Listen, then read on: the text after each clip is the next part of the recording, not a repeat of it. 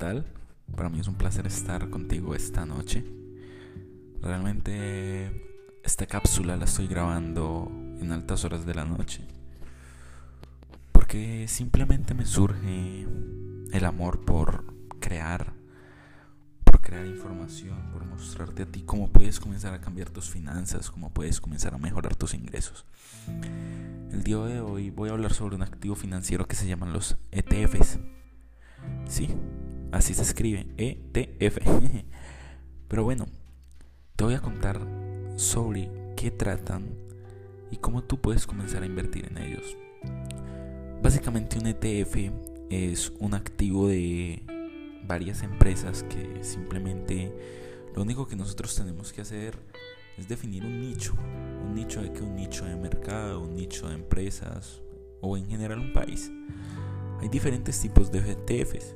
Hay ETFs de bolsas, como lo pueden ser el SIP 500, que es las 500 empresas más importantes de todo Estados Unidos. Como el IBEX 35, que son las 35 empresas más importantes de España. Pero también existen ETFs de nichos de mercados específicos, como lo pueden ser el nicho de la salud. ¿Y por qué traigo a colación el nicho de la salud específicamente?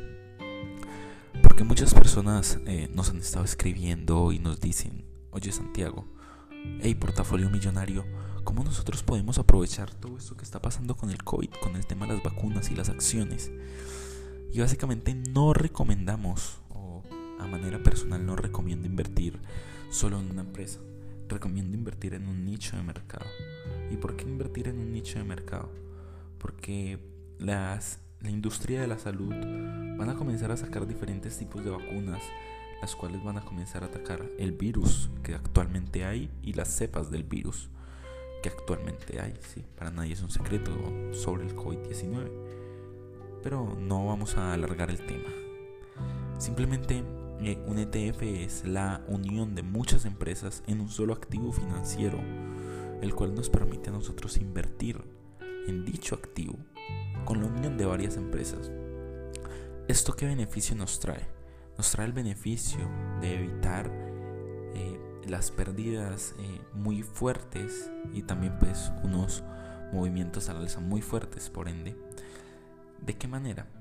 De que si tenemos un índice o tenemos un ETF de 40, 50, 60 empresas y una de ellas hace las cosas mal, no vamos a ver afectado el movimiento.